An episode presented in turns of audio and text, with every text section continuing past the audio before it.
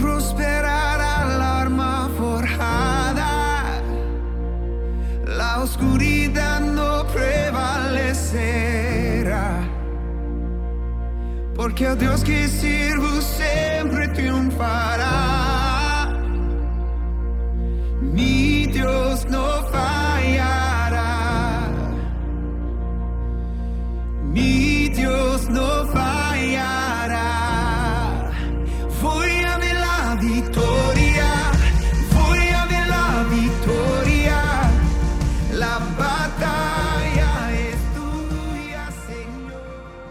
Un cordial saludo para todos. Hoy en el plan de lectura en 365 estamos en la sección número 65.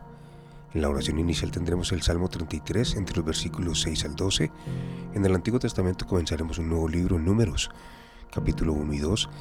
Y en el Nuevo Testamento tendremos a Lucas 8 entre los versículos 40 al 56 y Lucas 9 entre el 1 al 17. Escuchemos la oración inicial en Salmos 33 del 6 al 12. El Señor tan solo habló y los cielos fueron creados.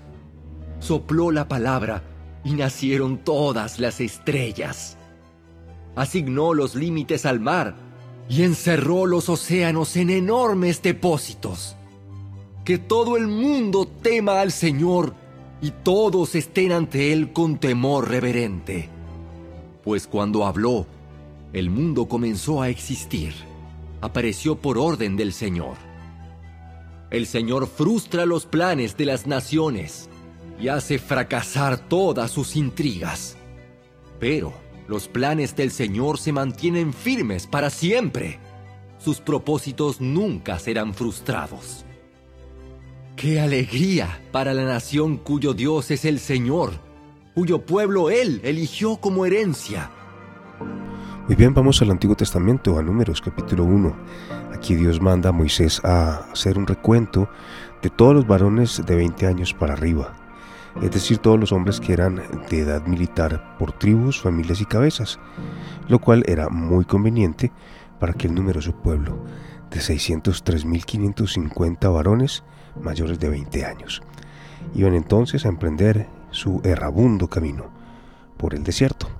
Escuchemos a Números capítulo 1.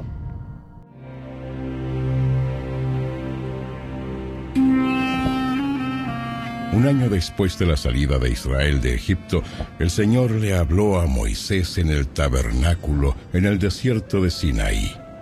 El primer día del segundo mes de ese año le dijo, Registren los nombres de todos los guerreros de toda la comunidad de Israel por sus clanes y sus familias. Anoten en la lista a todos los hombres que tengan 20 años o más y que sean aptos para la guerra. Tú y Aarón anoten a las tropas con la ayuda de un jefe de familia por cada tribu. Estas son las tribus y los nombres de los jefes que te ayudarán. Tribu Rubén, jefe Elisur, hijo de Sedeur. Tribu Simeón, jefe Selumiel, hijo de Surizadai. Tribu Judá, jefe Naasón, hijo de Aminadab. Tribu Isaacar, jefe Natanael, hijo de Suar. Tribu Zabulón, jefe Eliad, hijo de Elón. Tribu Efraín, hijo de José, jefe Elisama, hijo de Amiud.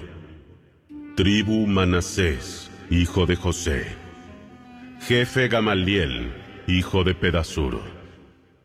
Tribu Benjamín, jefe Abidán, hijo de Gedeoni. Tribu Dan, jefe Ayeser, hijo de Amisadai.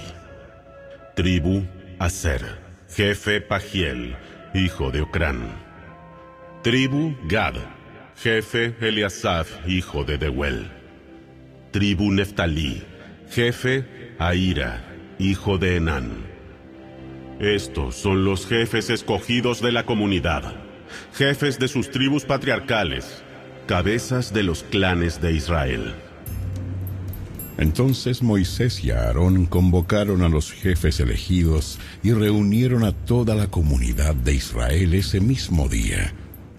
Se anotó a toda la gente según su descendencia por sus clanes y sus familias. Los varones de Israel de veinte años o más fueron anotados uno por uno, tal como el Señor le había ordenado a Moisés. Así que Moisés registró sus nombres mientras estaban en el desierto de Sinaí. Este es el número de los hombres de veinte años o más que eran aptos para la guerra, como quedaron escritos en el registro según su propio clan y su familia. Tribu Rubén, el hijo mayor de Jacob, número 46.500. Tribu Simeón, número 59.300. Tribu Gad, número 45.650. Tribu Judá, número 74.600. Tribu Isaacar, número 54.400. Tribu Zabulón, número 57.400. Tribu Efraín, hijo de José, número 40.500. Tribu Manasés, hijo de José, número 32.200. Tribu Benjamín, número 35.400. Tribu Dan, número 62.700. Tribu Aser, número 41.500. Tribu Neftalí, número 53.400. Moisés, Aarón y los doce jefes de Israel anotaron a estos hombres agrupados de acuerdo a su familia patriarcal. Todos los hombres de Israel que tenían 20 años o más y que eran aptos para la guerra fueron registrados por familias. En total sumaban 603.550. Pero este total no incluía a los levitas, porque el Señor le había dicho a Moisés, No incluyas a la tribu de Leví en la lista. No los cuentes con el resto de los israelitas. Pon a los levitas a cargo del tabernáculo del pacto, así como del mobiliario y sus accesorios. Cuando ustedes viajen, los levitas transportarán el tabernáculo junto con todo su mobiliario, lo cuidarán y acamparán a su alrededor. Cuando sea tiempo de trasladar el tabernáculo, los levitas lo desarmarán, y cuando sea tiempo de detenerse, ellos lo armarán nuevamente. Sin embargo, cualquier persona no autorizada que se acerque al tabernáculo será ejecutada. Cada tribu de Israel acampará en un área designada y bajo su propio estandarte, pero los levitas acamparán alrededor del tabernáculo del pacto para proteger a la comunidad de Israel del enojo del Señor. Los levitas son responsables de permanecer en guardia alrededor del tabernáculo. Así que los israelitas hicieron todo tal como el Señor le había ordenado a Moisés. En el capítulo 2 de Números tenemos la disposición de las tribus de Israel en el campamento según el orden del mismo Dios. Escuchemos Números capítulo 2. Entonces el Señor les dio las siguientes instrucciones a Moisés y a Aarón. Cuando los israelitas armen el campamento, a cada tribu se le asignará su propio lugar. Las tribus acamparán bajo su propio estandarte a los cuatro costados y a cierta distancia del tabernáculo. Las divisiones de Judá, Isaacar y Zabulón acamparán hacia la salida del sol, al costado oriental del tabernáculo, cada una bajo su estandarte. Estos son los nombres de las tribus, sus jefes y el número de tropas registradas. Tribu Judá, jefe Naasón, hijo de Aminadab, número 74600.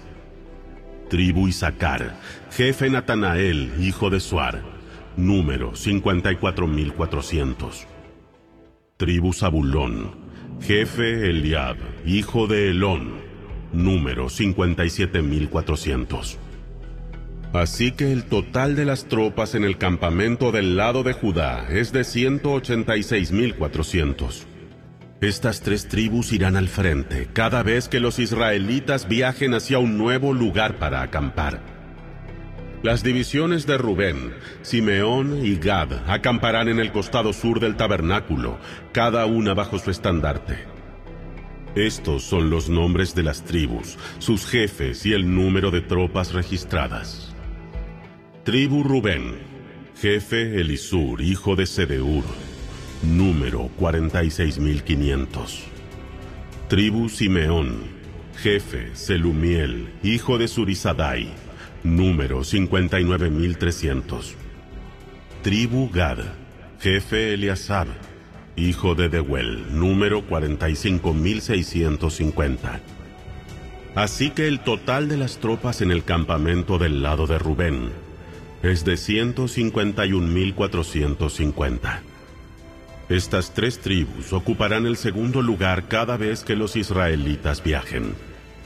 Luego el tabernáculo, llevado por los levitas, saldrá de en medio del campamento. Todas las tribus marcharán en el mismo orden en que acampan, cada una en su posición, bajo el estandarte que les corresponde.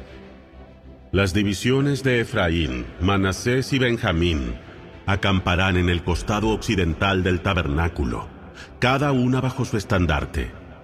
Estos son los nombres de las tribus, sus jefes y el número de tropas registradas. Tribu Efraín, jefe Elisama, hijo de Amiud, número 40.500. Tribu Manasés, jefe Gamaliel, hijo de Pedasur, número 32.200 tribu Benjamín, jefe Abidán, hijo de Gedeoni, número 35.400. Así que el total de las tropas en el campamento del lado de Efraín es de 108.100. Estas tres tribus ocuparán el tercer lugar cada vez que los israelitas viajen. Las divisiones de Dan, Aser y Neftalí acamparán en el costado norte del tabernáculo, cada una bajo su estandarte. Estos son los nombres de las tribus, sus jefes y el número de tropas registradas. Tribu Dan, jefe Ayeser, hijo de Amisadai, número 62700. Tribu Aser, jefe Pagiel, hijo de Ocrán, número 41500. Tribu Neftalí, jefe Aira, hijo de Enán, número 53.400.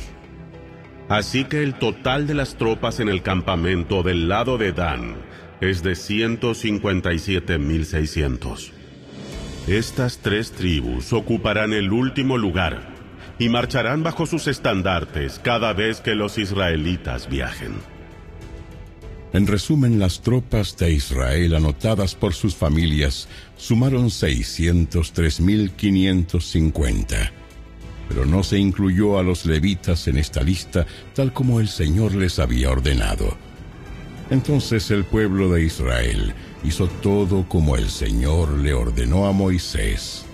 Cada clan y cada familia establecía su campamento y marchaba bajo sus estandartes, tal como el Señor les había indicado.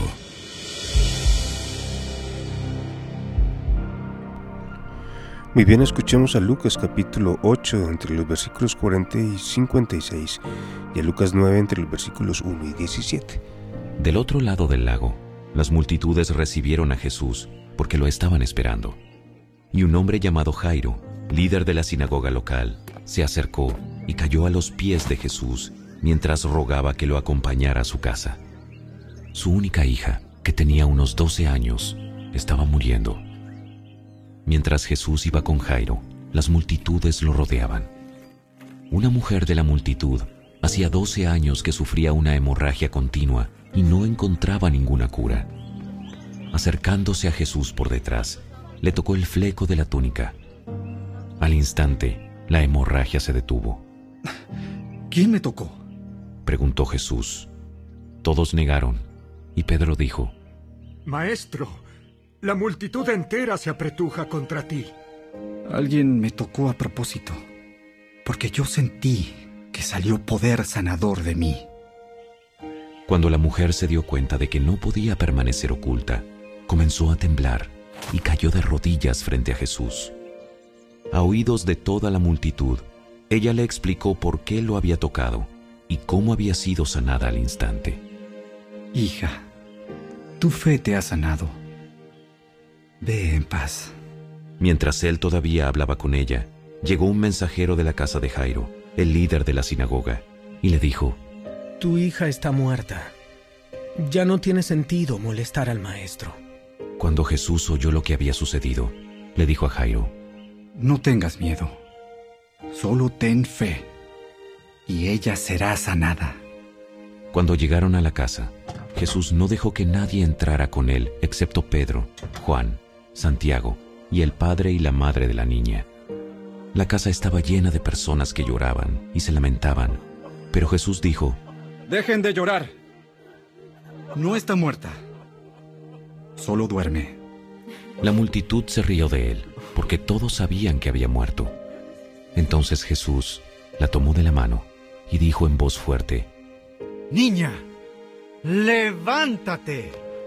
En ese momento le volvió la vida y se puso de pie enseguida. Entonces Jesús les dijo que le dieran de comer a la niña. Sus padres quedaron conmovidos, pero Jesús insistió en que no le dijeran a nadie lo que había sucedido.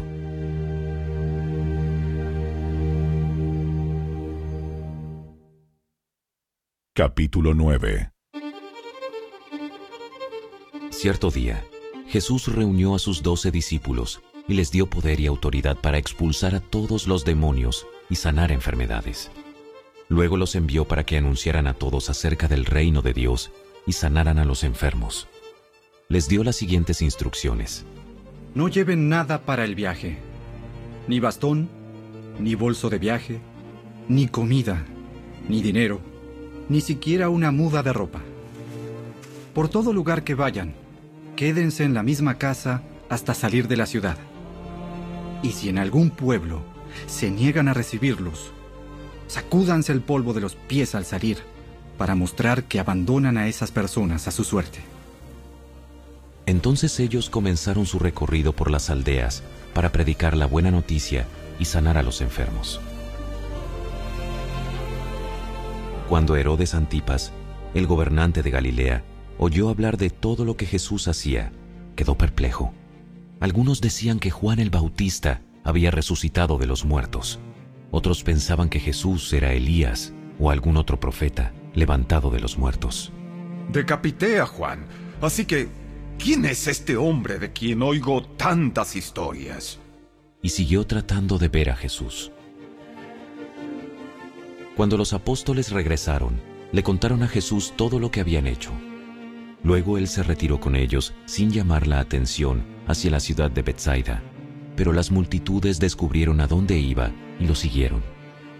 Jesús los recibió y les enseñó acerca del reino de Dios y sanó a los que estaban enfermos.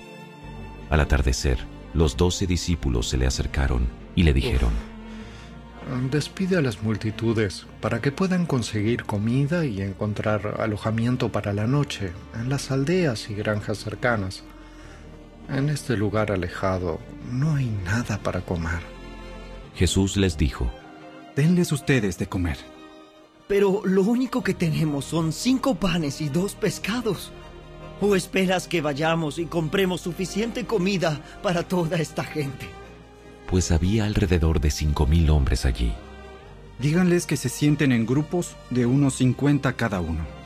Entonces todos se sentaron. Jesús tomó los cinco panes y los dos pescados, miró hacia el cielo y los bendijo. Luego, a medida que partía los panes en trozos, se los daba a sus discípulos junto con los pescados para que los distribuyeran entre la gente. Todos comieron cuanto quisieron, y después los discípulos juntaron doce canastas con lo que sobró.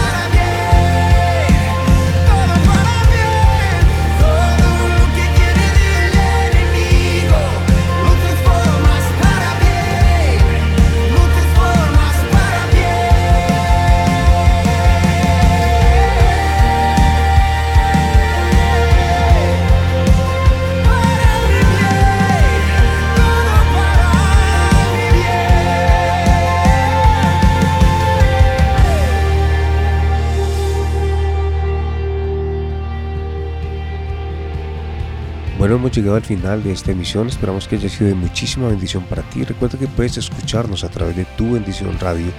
Comparte estos audios para que muchas más personas puedan conocer la palabra de nuestro Dios. Bendiciones para todos. Un abrazo grandísimo. Les habló Mauricio Uribe. Chao, chao.